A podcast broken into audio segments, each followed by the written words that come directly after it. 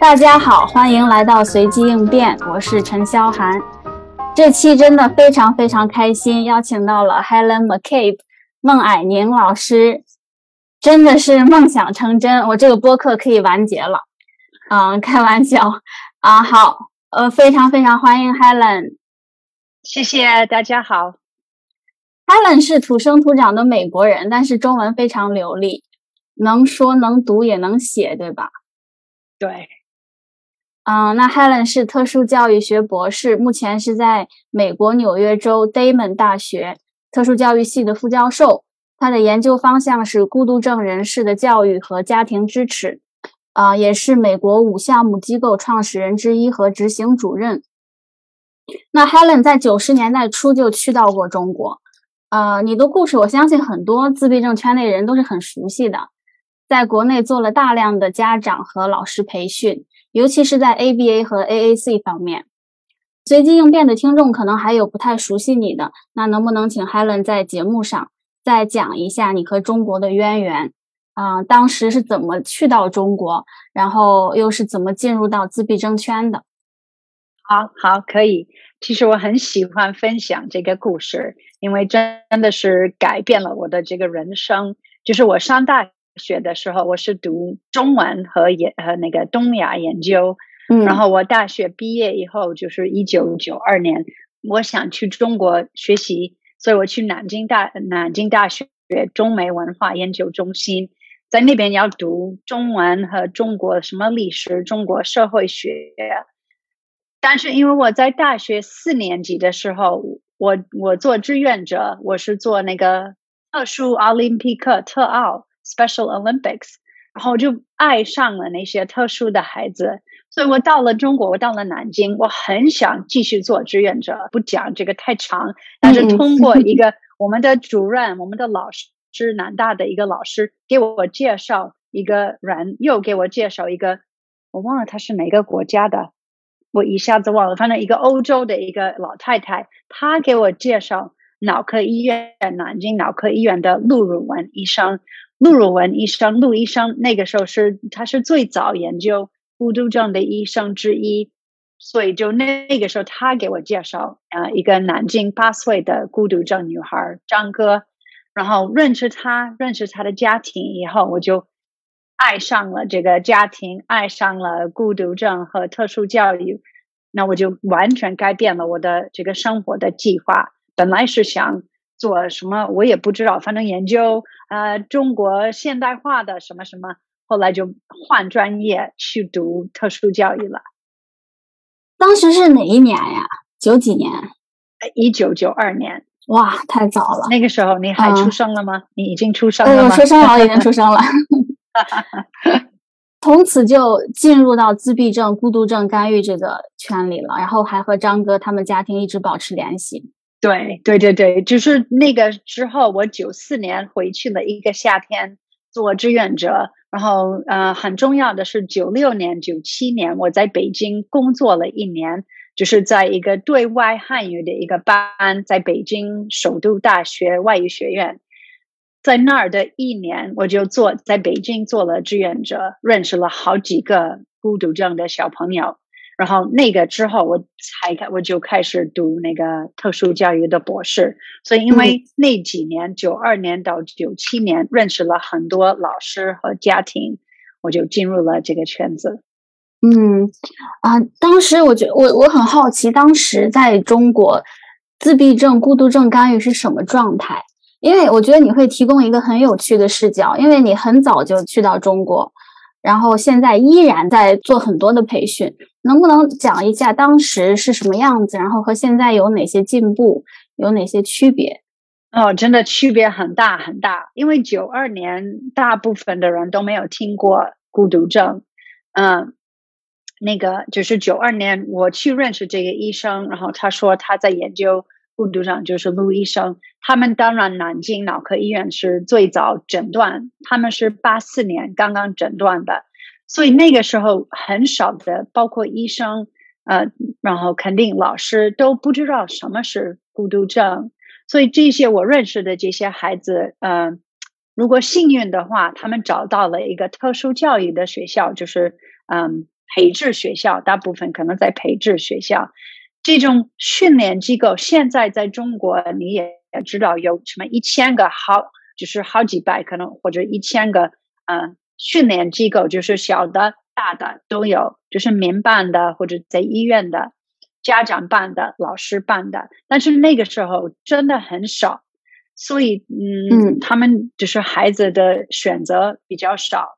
那这个变化很大，就是现在包括医生、老师、家庭还有普通的人都就是比以前了解孤独症了解的多。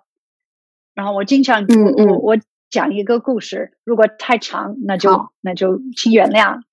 没事，愿意听，愿意听。就是我讲一个故事，是以前我在中国，我坐出租车，然后他们说：“哦，你在这里干什么？”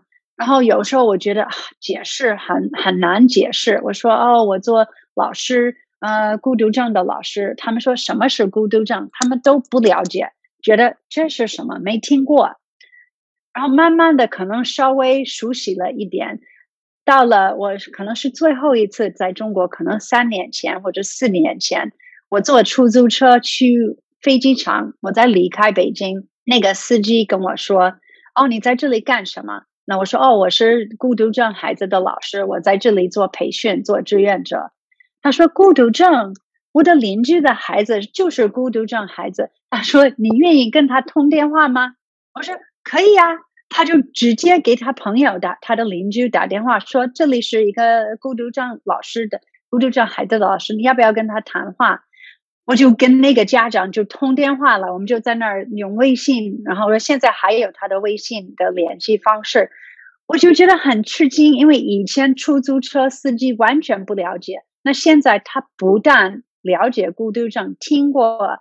而且他知道他的邻居的孩子是这个，也很愿意、很开放的给他打电话给我们介绍，所以我觉得这个这个就代表现在的服务比以前多多了，现在的认识比以前多多了。对对对，对，确实是。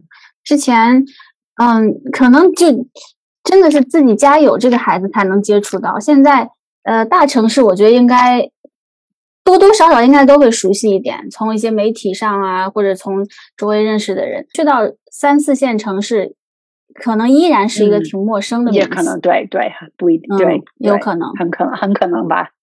对，那那当时呃干预的话是主要用什么办法？你刚刚提到去到一些学校里面，当时真的就是因为大家不知道什么是孤独症，包括我。我觉得我的这个学习孤独症跟中国这个孤独症的干预领域，我们这个是怎么说平行的？就是我一边学习，中国一直一直在发展，所以因为我也是九二年才接触真正接触孤独症的孩子，就是南京的张哥，所以那个时候在比如说在医院，他们也不清楚什么是孤独症，那他们就是做一些精细，可能做的比较多。什么打积木啊，呃，穿怎么说穿珠子啊，就这些认为哦，嗯，孤独症孩子注意力不集中，那我们怎么样提高他们的注意力？然后在特殊教育学校，因为以前是培智学校，大部分的孩子是嗯，就是智障的孩子，所以那个教育也就更适合智障的孩子。其实也也没有什么不好。对张，因为张哥他上过一个。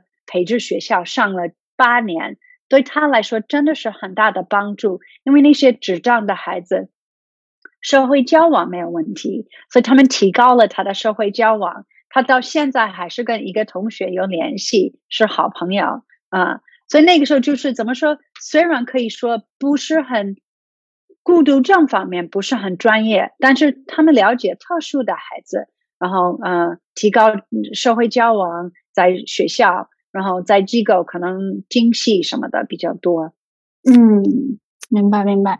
呃，我记得你以前提过，就是你属于把 ABA 带到中国的几个人之一，能不能讲一讲那段历史？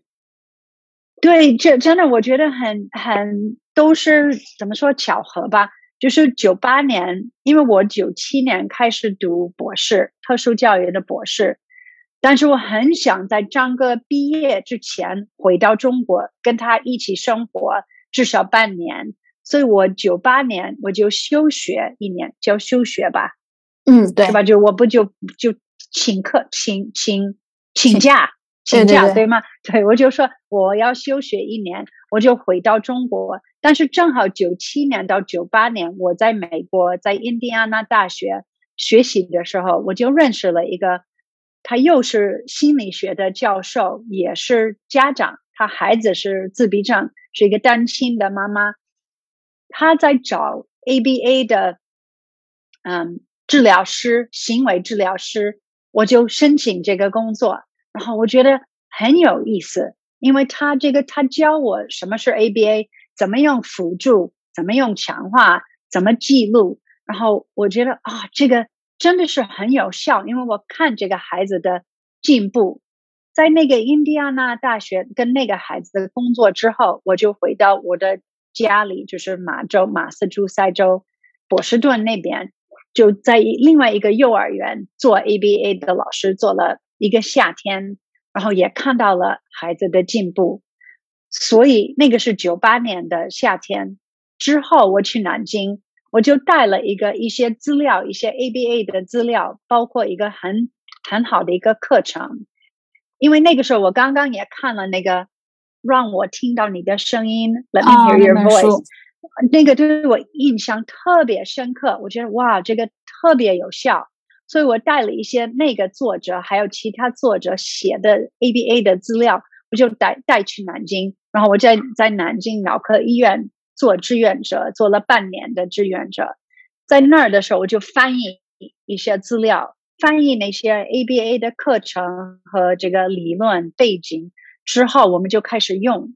然后老师们就是特别兴奋，因为你刚刚问之前是什么样的，嗯，干预之前是很想帮助孩子，但是不会不知道怎么做。然后老师们都跟我说：“哇。”你翻译这个东西之后，你给我们做一些简单的示范之后，我们终于有一个有一个方向，有一个一个一个就是很有看到很有效的课程和方法，所以他们就开始用那个资料。到了两千年，我回到中国的时候，发现其他机构也在用，可能是复印啦，或者借给别的老师。同时，在北京有一个一个中国的一个妈妈，也是父子，就是田慧平，星星有的。他同时在也去了美国另外一个城市，也带回去差不多一样的资料，也翻译了。所以这样的话，在南京我们在发展 ABA，同时他在北京在发展，然后慢慢这些资料就是啊发给很多人，然后分享跟很多人。所以真的这个是。ABA 在中国的开始，我能想象，在九八年那个时候，如果能有一套这样的教材，真的是就像在绝望中看到希望。因为可因为真的什么都没有，大家就是求知若渴，带回来这些资料，就是有了一些具体实操的一些实践的步骤，就大家知道该怎么上手做了。哇，这个真的是一个一个一个很大的一个贡献。那能不能问一下是什么资料啊？能说吗？这个？嗯，对，可以，可以。其实很，当然我们现在没有视频，但是我给你看，正好这个我忘了在哪儿找到的，这个是中文版陆，你看我的名字还有陆如文的名字，因为他帮我整理，我翻译他整理，这个就是那个让我听到你的声音那个妈妈写的一本书，她编辑的一本书。所以，Catherine Maurice 加上另外两个两个人，嗯，给我一秒钟找到啊，找到了，找找到了，找到了，叫 Behavioral Intervention for Young Children with Autism，是这本书。这本书里面有一章是就是专门是一个课程，之后我可以发给你。然后真的我翻译了，别人翻译了，就是。第一步要教模仿，第二步教什么？第三步教什么？因为以前大家就是对比较乱的，不知道教什么，不知道什么能力是最基本的。这个对我很有启发，对我们南京的家长的，包括老师也很有启发。包括其实现在在用的也是差不多，在原先的基础上的一些改良。对，对，对，我现在看很多人还继续用这些。现在，呃，你你在国内还有很多的培训，呃，是以一种什么样的方式在做这些培训，帮助这些家庭？之前都是我在中国做研究的时候，就是我是访问学者的时候，或者我是在那边就是做工作的时候的同时，我会自己做一些讲座。呃，关于行为给什么很多家长和老师在一起。后来从啊零七零八年，我就觉得我自己做培训，就是继续做一个讲座，又做一个讲座，不是特别有效，不是长期的一个做法。我们就建立，我跟我我妹妹就共同建立了美国五项目机构。这个非营利组织的目标是我。可以请别人跟我一起去中国，就是做志愿者做这样的培训。所以一零年到一九年那一段时间的模式是去一个机构看老师们上课，马上给他们那个提供一些建议、一些指导，然后跟他们一起来上课。怎么说实地实地培训吧，就是不是那种讲座式的，因为我觉得。讲座是只能满足一点点，只是告诉你一些理论，告诉你怎么实践。但是后来你自己去实践的时候，很需要有人给你指导。所以这个是我们想呃当场给老师们一些指导。呃，当然从一九年以后，疫情之后就没有没有去中国。现在我们重点放在网上的培训。那现在基本上只能做的是那种。呃，讲座式的培训，因为不能在那边。但是我们除了这个以外，当然，如果老师发一些呃问题或者发一些视频，我们可以给他们一些建议和指导。嗯，太好了。那呃，五项目的做这些活动，新的机构或者家长想参加的话，怎么参加呀？啊，如果家长想参加，是吧？对，嗯，对。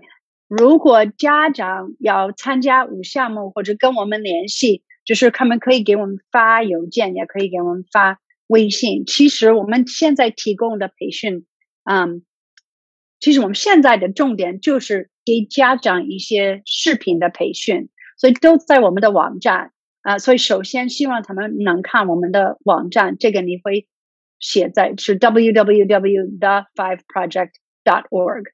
这个就是我们五项目的名字，在我们的网站上有一个专门就是培训视频的一个一个网页，非常欢迎家长跟我们联系，我们可以给他们一些就回答简单的问题，或者给他们介绍我们的一些资料。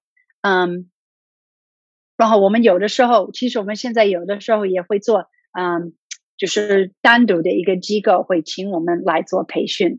嗯，最近这三年就是疫情之后两年半的时候啊，我做了几次这样的培训，网上的培训，嗯，synchronous 就是同大家同时在那儿啊。最近我想请一些其他人做培训，这个其实是五项目的目标是不要是我自己做培训，而是要要收集一些，就是怎么说，是整合资源吗？就是有一些专业的人。让他们跟我在一起做这样的培训。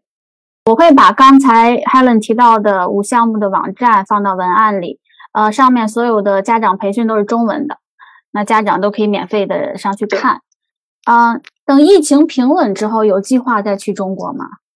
我很想去，我我肯定不，不管是我个人去，还是按什么更更正规的形式去，我一定会去，因为我永远是。这个是我的生活的最重要的部分，就是呃家长和老师的培训，所以我一定就是我一直在等待，等很很想很想去，是吧？对，啊，那等去到中国，如果有机构想要邀请你做一些线下培训，可以怎么联系？是发邮件还是怎么联系？可以发邮件。对，好的好的。我说到这，其实我有一个，嗯，怎么说，就是有一点偏题。就是你在美国会做这些培训吗？就美国的自闭症的家长和老师，还是说只是一心只给中国的家长做？嗯，啊，我在美国做过一些培训，不太多，但是在当地，就是我现在住的的这个地方，我做过，我可以说不止十次吧，就是不是特别多。为什么？因为这边就是说实话，呃，家长、孩子他们有很多的专业人员都在他们周围。他们就是怎么说？他们已经有老师，他们已经有很多培训的机会，所以只要有人请我去做，我肯肯定非常愿意做。但是往往在这边，我可能会说，我先建议你去你的学区的 BCBA，或者我建议你去你学校的负责特殊教育的老师。然后如果还需要什么样的培训，我肯定会做。然后我我记得我印象很深刻的是有一次在美国，就是我现在这个城市做了一个培训，然后坐在第一排是学前班的两个老师，一个是老师，一个是助理老师。然后我在说什么孤独症的特点啊，然后怎么帮助他们，怎么用啊视觉的提示，他们一直在笑，就是点头，然后笑。然后之后我就问他们，呃，就是跟他们交流，他们说：“哇，你讲这个孤独症，我们终于了解我们班上的一个小朋友，因为他们是普通班级的孩子，普通学校，普通学校的老师。嗯，他们说那个孩子，他们有自由活动的时候，OK，大家 free play，free time，大家自由活动，所有的孩子去玩，那个孩子是跑过来。”坐跟他们坐在一起，比如说他们两个两个要开会，那个五岁的阿斯伯格或者孤独症的孩子就过来跟他们坐在一起听，然后他们觉得这个很奇怪，但是后来听我讲这个，比如说不喜欢突然的变化，喜欢很系统的，他们就发现哦，这个孩子就是玩耍跟别的小朋友玩耍不一样，他自由活动很乱嘛。所以他们说：“哦，你终于明白为什么他们那个时候孩子一定要跟他们坐在一起。所以这个就是怎么说？这个这个 message 或者我我这个对我来说，我学到了。其实美国的普通教育的老师对孤独症也不是特别了解，我也可以有一些贡献。哦，这样。我之前，呃，我我硕士的时候学的是幼儿教育，就是 pre K through four。啊，然后我们幼儿教育专业需要修两门课，一定要修，一个是 TESOL，就是英语不是母语的这些孩子你要怎么教；另一门就是特殊教育。嗯，啊，这个可能每个州不一样，但是我是在滨州上学，会有这样的一个要求，就大概在那节课上会讲到一些呃孤独症孩子一些特点，但是也不深入，就一些很很表面的一些一些知识。是的，是的，我们这边也是。但是你想一想，如果你是你是硕士还是本科，你读了一门课，然后关于特殊教育，这个内容很多，除非你真的对这个孤独症感兴趣，你可能会嗯，一个星期就过去了，就忘了。很有可能，可能当时玩手机也没注意听，然后毕业当老师之后，哎，我这个没学过，完全不了解。对，对，对。呃，Helen，你除了做很多培训，其实很多人可能嗯，就是没有意识到你是一个非常优秀的研究者，做了去写了很多跟中国自闭症干预相关的一些论文。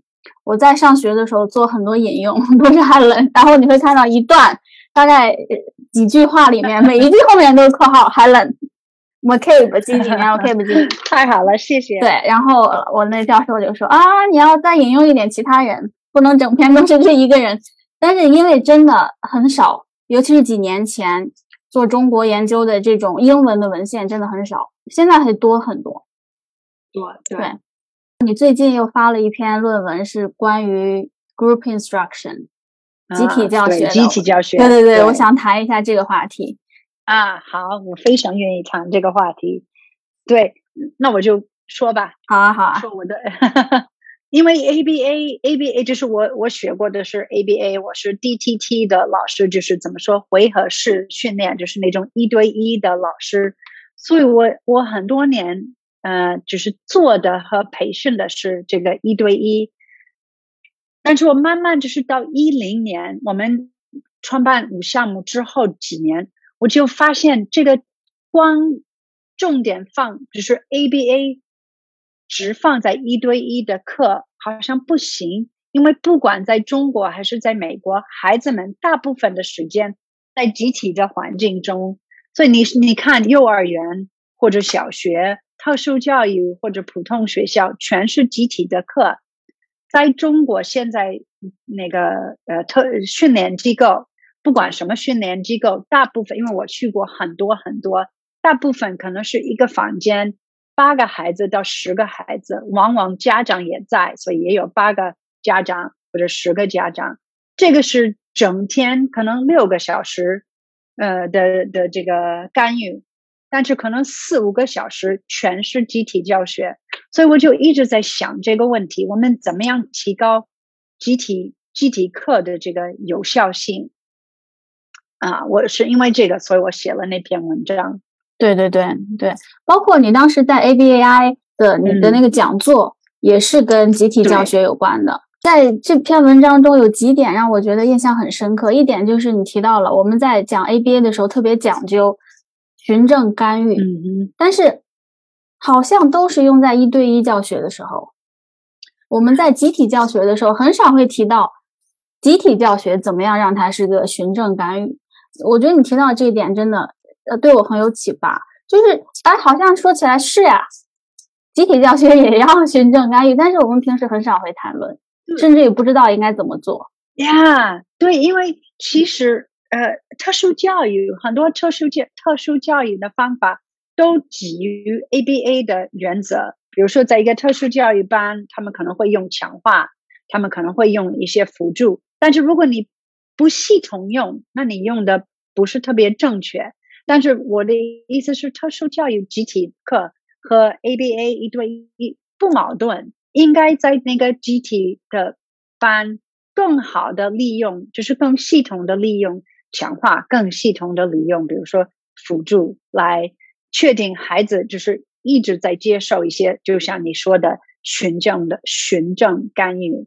怎么说？就是普通的教学，我们可能认为哦，我们现在这个是音乐课，我们现在这个是什么尝试课，然后我们就是因为在在在美国也一样讲讲讲，我就老是在前面讲这些内容，但是这个就不适合我们孤独症的小朋友。所以我就是在想，怎么样让这些集体课更更像，呃，也不是像一对一，但是更利用那些原则在集体课上。嗯，就是我们在一对一讲究的那些点，在集体课也要做到。对。但是现在往往的一个情况就是，呃，每个孩子后面都有一个家长，家长可能会过分的辅助啊，老师问问题，家长会帮孩子回答。对这个，你在 ABI 的讲座也提到了。那你觉得，嗯，当时你没有很长时间去继续展开，我感觉太 短太短。对，只有二十五分钟是吧？对。其实我当时想问的一个问题就是，你觉得未来集体课应该是一个怎么样的发展？就是提应该怎么样去帮老师更好的让这个集体课更有效？嗯。对，其实因为我在中国去了很多就是这样的机构，然后大部分是集体课的时候有家长在旁边，所以我们也一直跟中国的老师、中中国的就创办这些机构的老师在谈这个问题。然后我们经常跟他们说，鼓励他们就是更呃更有效的利用家长，也就意思就是说。家长其实跟一个助理老师一样，可以做助理老师的一个一个一个角色。那在美国，比如说我做过助理助理老师，在那个 paraprofessional，在幼儿园，然后或者在小学，这个助理老师往往负责不止一个孩子，所以可能有一个班。所以这是我的建议，这是我们一直想建议大家，老师们也认为这个是一个好的。做法就是我们合作的一些机构的老师们，但是确实家长比较难接受这个，我可以理解，因为我理解家长的心态。但是我想就是鼓励家长考虑这个，比如说一个班现在九个孩子，九个家长，一个老师。想鼓励他们，比如说一个老师四个家长九个孩子，那另外五个家长可以休息四十分钟，这不是很好吗？所以我一直说，你你五个家长去休息吧。这样的话，在集体课可能有四个四个家长父子和一个老师，那就是五个成人，九个孩子。这样的话，不是我管我的孩子，你管你的孩子，这个会导致你说的辅助过分的这个问题，替孩子做这个回答。为什么这个很重要？是因为现在缺乏一个缺点是，孩子往往对老师没有反应。他们只对他的家长有反应，所以老师说大家干什么举手，或者大家你看这个是狗还是猫，谁回答就是家长回答。我们想我们想我就是我们做这个培训，想鼓励老师确定这个就是 ABA 是吧？我发一个指令，这个是狗还是猫？不管我问的是一个孩子还是九个孩子。我要我要的是他们都回答狗或者猫。他如果如果不回答，当然这个跟记录也有关系。我们要确定每一个孩子有有有这个反应。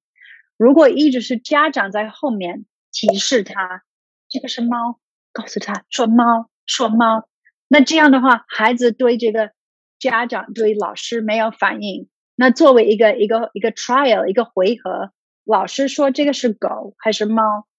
孩子如果不回答，那这个是一个错误的一个反应，是吧？这个回合是错误的。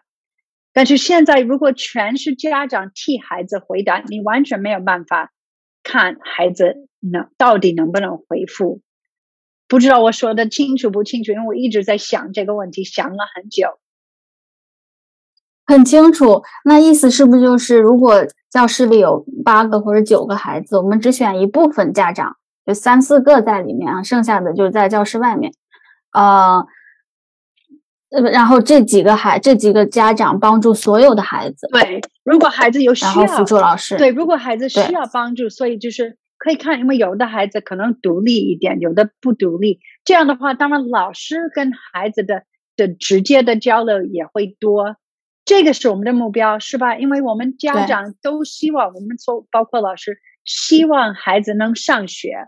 那如果他到了学校，家长不在旁边，老师说大家站起来，他不站，因为他原来都是家长说站起来，站起来，或者是手把手的辅助他。所以如果家长一部分出去休息一节课，那老师说大家站起来的时候，老师自己也可以辅助那个孩子起来，或者其他的，嗯呃所谓的就是家长当这个。辅助老师或者助理老师的一个角色，可以帮助这个孩子听指令。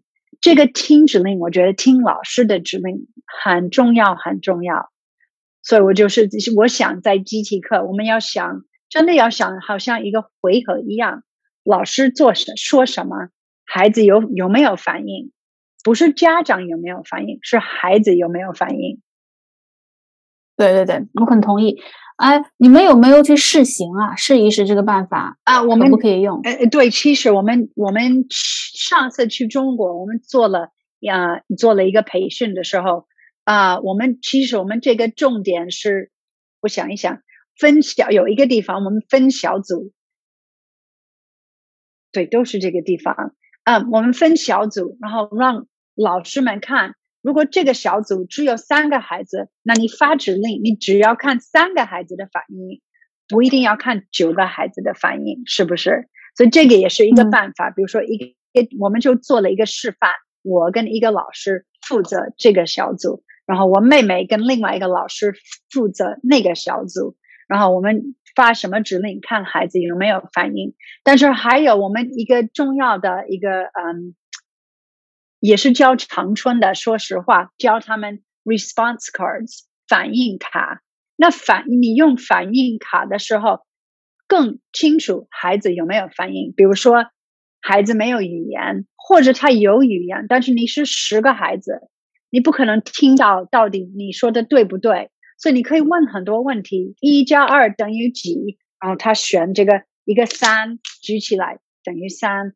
或者大家举给我看哪个是动物，然后所有的孩子选狗而不选水果，因为这个是动物。通过这个反应卡，你也可以看到哦，每个孩子对还是不对。这个是老师完全可以在前面做。然后有一个机构给我们发了一个一些视频，就是看看他们的老师的这个操作。这个我觉得对那个机构的启发真的很大。呃，这个是一个另外一个一个 BCBAD 我的朋友教他们的一个方法，跟我们一起去做这个培训。嗯嗯，只有这样，我们才能知道孩子在集体课他到底听进去了没有。嗯。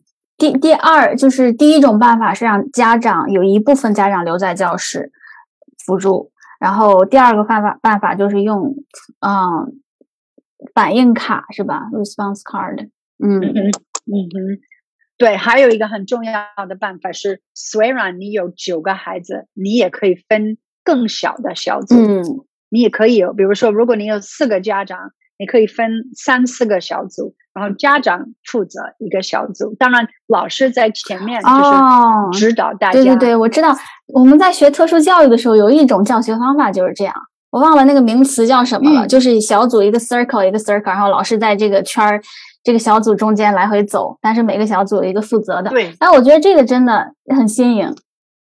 对对对啊，对 stations 可能可能你学好像是叫 stations，一个站一个站一个 station 一个 station，对。哇，对，非常真的，而且现在家长说实话都很厉害，他们的实操也都很厉害，完全可以的。对对对呀，所以我们要鼓励家长，如果这个这节课不是你，没关系，下一节课是你，就是他们轮流。这样的话，不是每个家长在每个孩子的后面，这个更接近自然的一个班，自然生活吧。对，我觉得甚至家长可以竞争上岗。比如说哪节课我我最安静，那下一节课你就可以留在教室。对对对，或者哪个课你最擅长，对吧？你对音乐比较好，你对美术比较好，也可以这样分。哎，我觉得这三点都很好。一个就是家长一部分家长留下辅助所有孩子，然后还有一个就是呃分成小组的，一个家长负责两三个孩子，然后以小组为单位，那是老师在。不同小组之间，呃，去教学，就可能走一直走来走去的。然后第还有第三点就是使用一些反应卡，看是不是所有孩子都有反应。嗯，对对，我觉得很好。然后，然后在这篇文章里，你还提到一点，就是可以让家长帮忙收集数据。对，我觉得这点也也可以用一用。对对，我很想，我很其实我最近正在看能不能做这方面的研究。就是呃教家长呃收集数据，就是记录。因为现在有一个有一个问题是，家长不知道他的孩子到底有没有进步。这个是我经常做培训的时候，我们就说，当然你也知道你是 BCBAD，就是如果你不记录，你 you're not doing ABA，你不再做 ABA，因为 ABA 的很重要一部分就是记录。那在集体课也一样，你可以记录。那如果家长记录，比如说孩子就是老师说，OK，大家把铅笔拿出来，那他有没有反应？他如果有反应，他把铅笔拿出来，嗯，好，就是打打勾，是吧？然后如果是有辅助的，那就辅助；如果他没有反应，你辅助他，他也不打不拿铅笔，那打叉，对吗？所有的反应你都可以记录。OK，好，大家你你完成这个作业。你要写数学，你要写字，家长都可以。我记录我的孩子，你记录你的孩子。我很想做这个这个呃培训，因为我觉得是非常重要的。现在的问题是，家长可能以为孩子在进步，老师也可能以为孩子在进步。这个在美国一样的问题。如果你不记录，你很难判断这个孩子到底。有多有多少进步？对对，不记录的话，我们一切的感觉都是主观的。我觉得我的孩子在进步，但是你要一记，可能不是这么回事儿。对对对，嗯，我觉得我这个办法，嗯，会挺有效。呃，就真正让家长真正把家长利用起来，因为本来就在教室里。对对对对，其实我们觉得这个在中国只是非常好的资源，因为在美国，呃，这个小组干预啊，或者就是去一个机构学习，去幼儿园没有家长。我每次带一个一个美国人去中国做培训，他们都很吃惊。第一次我都忘了跟那个专家说，就是一零年的时候，我带一个专家，我没有告诉他家长在教室里。因为我已经习惯了，嗯，我觉得当然家长在教室里，然后他进去的时候，他就说：“这些人都是谁？为什么有这么多成人在这儿？”然后我说：“有家长。”他就非常吃惊。但是其实可以，如果很好的、有效的利用起来，真的是一个非常好的一个资源。因为你可以，你可以有一个十个孩子的一个班，然后还是可以一一个一个的记录。啊，这个真的是集体教学的一个研究方向。嗯，如何如何把家长赶出去，然后如果留在里面的，怎么样更高效的利用这些家长，帮孩子做教学？对，对对对，很好。哎呀，这个太有意思了。这个研究做集体教学的研究很少，不多啊。对对对对，我我因为我我刚刚开始，以前我做以前我做的是那种。定性的研究，qualitative，嗯，对，叫定性吧，对，定性的研究就是啊啊，怎么说？做访谈，然后问，就是对对对对经验的一些感受什么的。这个我觉得非常也非常重要，我很喜欢做这种啊定性的研究。但是我后来我觉得，真的要要用 ABA 有那个 single subject design，就是 ABA 的方式做。集体教学的研究就是看看，就有点像做实验一样，看看如果培训之前或者之后能不能提高家长啊的做记录的一个方法，同时能不能提高集体教学的效率？对，有效性是。说到这里，我要 confess，我要那个，这叫什么？呃，承认对承认，跟教我中文。我之前对集体教学我是有偏见的，因为尤其是他把很多能力差别很大的孩子放到一起，我觉得很多小龄能力差的孩子就是在浪费时间在集体教学里。呃，他在家长辅助下像木偶一样完成了那些动作，但是他自己没有很多能力的提高，我觉得很浪费时间。他组到一起就是。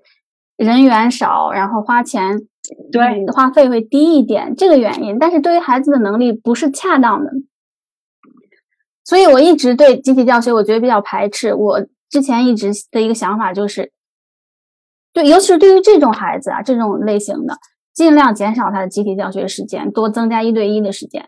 但是我后来又接触了一些老师，然后尤其是看到这篇文章之后。我的想法有点转变，我觉得可能这就是中国的国情，这就是我人们已经找到的适合中国孤独症干预的在机构里的一种方式。那嗯，现在可能我想的不是怎么样减少集体教学，而是怎么样好利用好它，它已经存在了，怎么样让它呃更好？嗯，对我有这一样的一个思想的变化。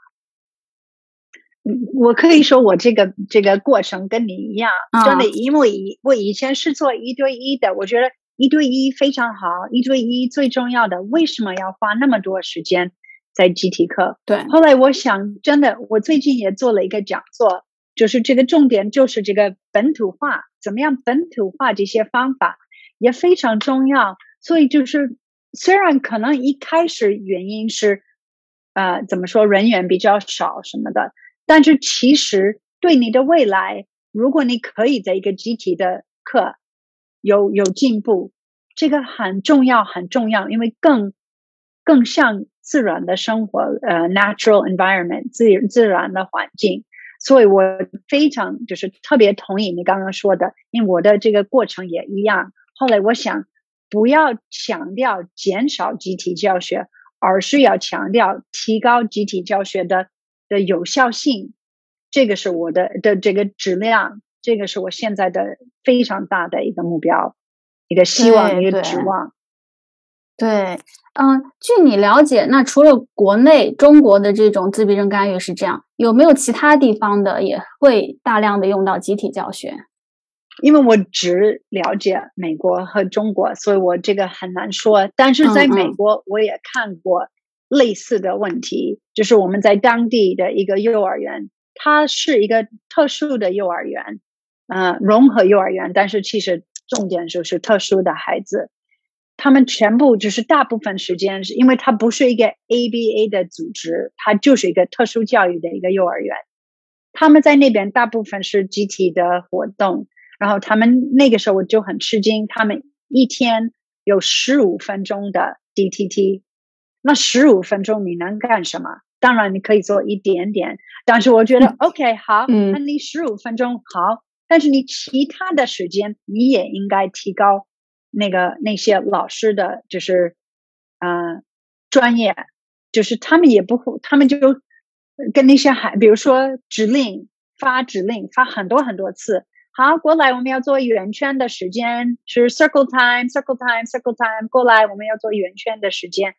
他们没想到这个指令反应结果，这个你在集体课也完全可以做。你就是要要清楚这个这个这个原则和这个重要性。所以我觉得在美国我们也存在这个问题。对，要么说他集体教学的那种。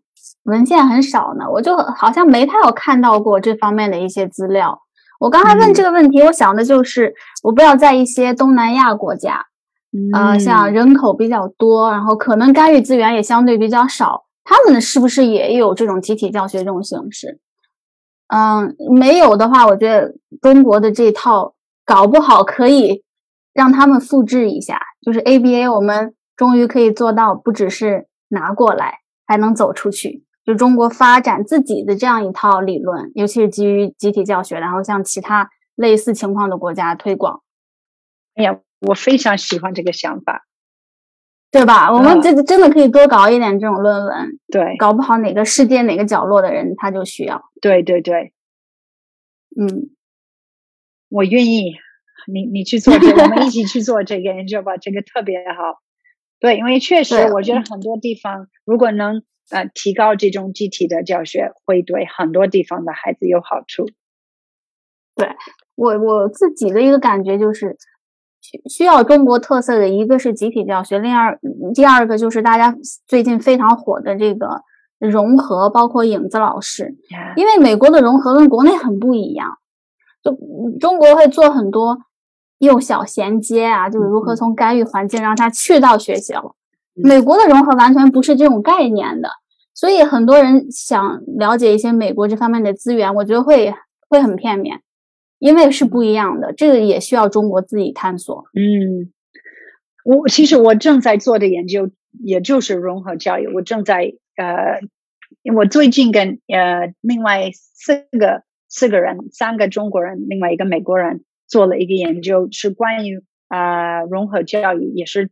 定性的 qualitative 的研究，就是跟家长、跟老师做一些访谈，看看他们呃这个所谓的融合教育怎么做。然后发现我们的重点是陪读，就是发现很多在中国很多特别是孤独症的孩子，包括其他智障啊什么的，他们怎么进入这个普通学校，是因为家长陪读，家长跟他一起去。那这个是在在美国是不可能的。不可能有家长跟他一整天跟他在一起。现在我觉得中国最缺乏的在融合教育方面最缺乏的是这种支持系统。在普通学校没有特教老师，没有助理老师，什么 paraprofessionals，所以孩子们在普通学校不一定合适。对，是的，美国的融合我理解的更多的就是。首先，他肯定有学上，他不管是什么样的诊断，他一定会有学上，在特殊教育教室。那他的融合就是如何减少他在特殊教育教室的时间，更多的去普通教室跟他的同同伴在一起。呃，中国的融合就是完全另一个话题了，就是能不能上到学校里，然后怎么样找一个人陪你去，嗯嗯，对，怎么样能不能进到幼儿园里？对，或者你能不能到到小学，然后你怎么做？那你看你的行为好不好？然后如果不影响其他，就是在中国好像重点是你不能影响别的小朋友的这个学习。但是在美国是，如果你影响，那我们怎么样支持你来不影响，是吧？你是不是需要一个一对一的老师，或者你是不是需要每一个小时出去一下？这个在这边更多的是这个差异教学和这个就是怎么说，这个你需要的支持或者你的改变什么的，嗯。对，但是这个我觉得这个我也想了很久，然后之前我我认识一个一个很很很棒的一个中国的老师，他那个时候在美国，我现在忘了他在哪里，可能是反正南方的，他就说，如我我就问他，我说如果他是中国的，然后说如果要提高中国的融合教育，你觉得最重要的是什么？然后他就说一句话，他说特殊教育和和普通教育要变成一个系统，这个对对我启发特别大。我也我现在也经常说这个话，嗯，对，因为在美国就是小学或者中学，不管你是特殊教育还是普通教育，是一个系统，所以更容易把支持把人员放到普通学校。在中国，因为是两个不同的系统，所以普通学校不管它多好，它如果没有这种老师，它没有这种比如说编制，那它怎么办？它很难来支持这个特殊的孩子，对，这是很大的一个区别。是的，是的，是的，是这样的。那其实美国的我啊，这个呃，他可能也是经历了一个发展，最嗯开始也没有嗯现在这样的一个完善。对这肯定，Oh my God，最早是很糟糕的，对，什么对六十七十年代分离啊之类，对对对对，嗯，包括包括我我我就说，包括我上高中的时候，我现在都非常不好意思，但是我自我在这里还是承认吧，就是我上高中的时候，我不了解什么特殊孩子，因为他们跟我们真的是分开的。虽然虽然在我的高中，但是残疾的孩子，呃，智障包括肢体残疾的，在另外一个一个区域吧，就我们都在这个区域，然后在我们高中有一个那个区域是，嗯，我们体体育课有体育课，然后有什么手工课，然后有哦特殊教育，嗯然后他有时候我上体育课的时候，他们会过来，然后我觉得哦，他们是谁？我不知道他们为什么在我的体育课。后来这是不不好意思的地方，毕业的时候有一部分那些特殊孩子跟我们一起毕业，我就很吃惊，他在我的班吗？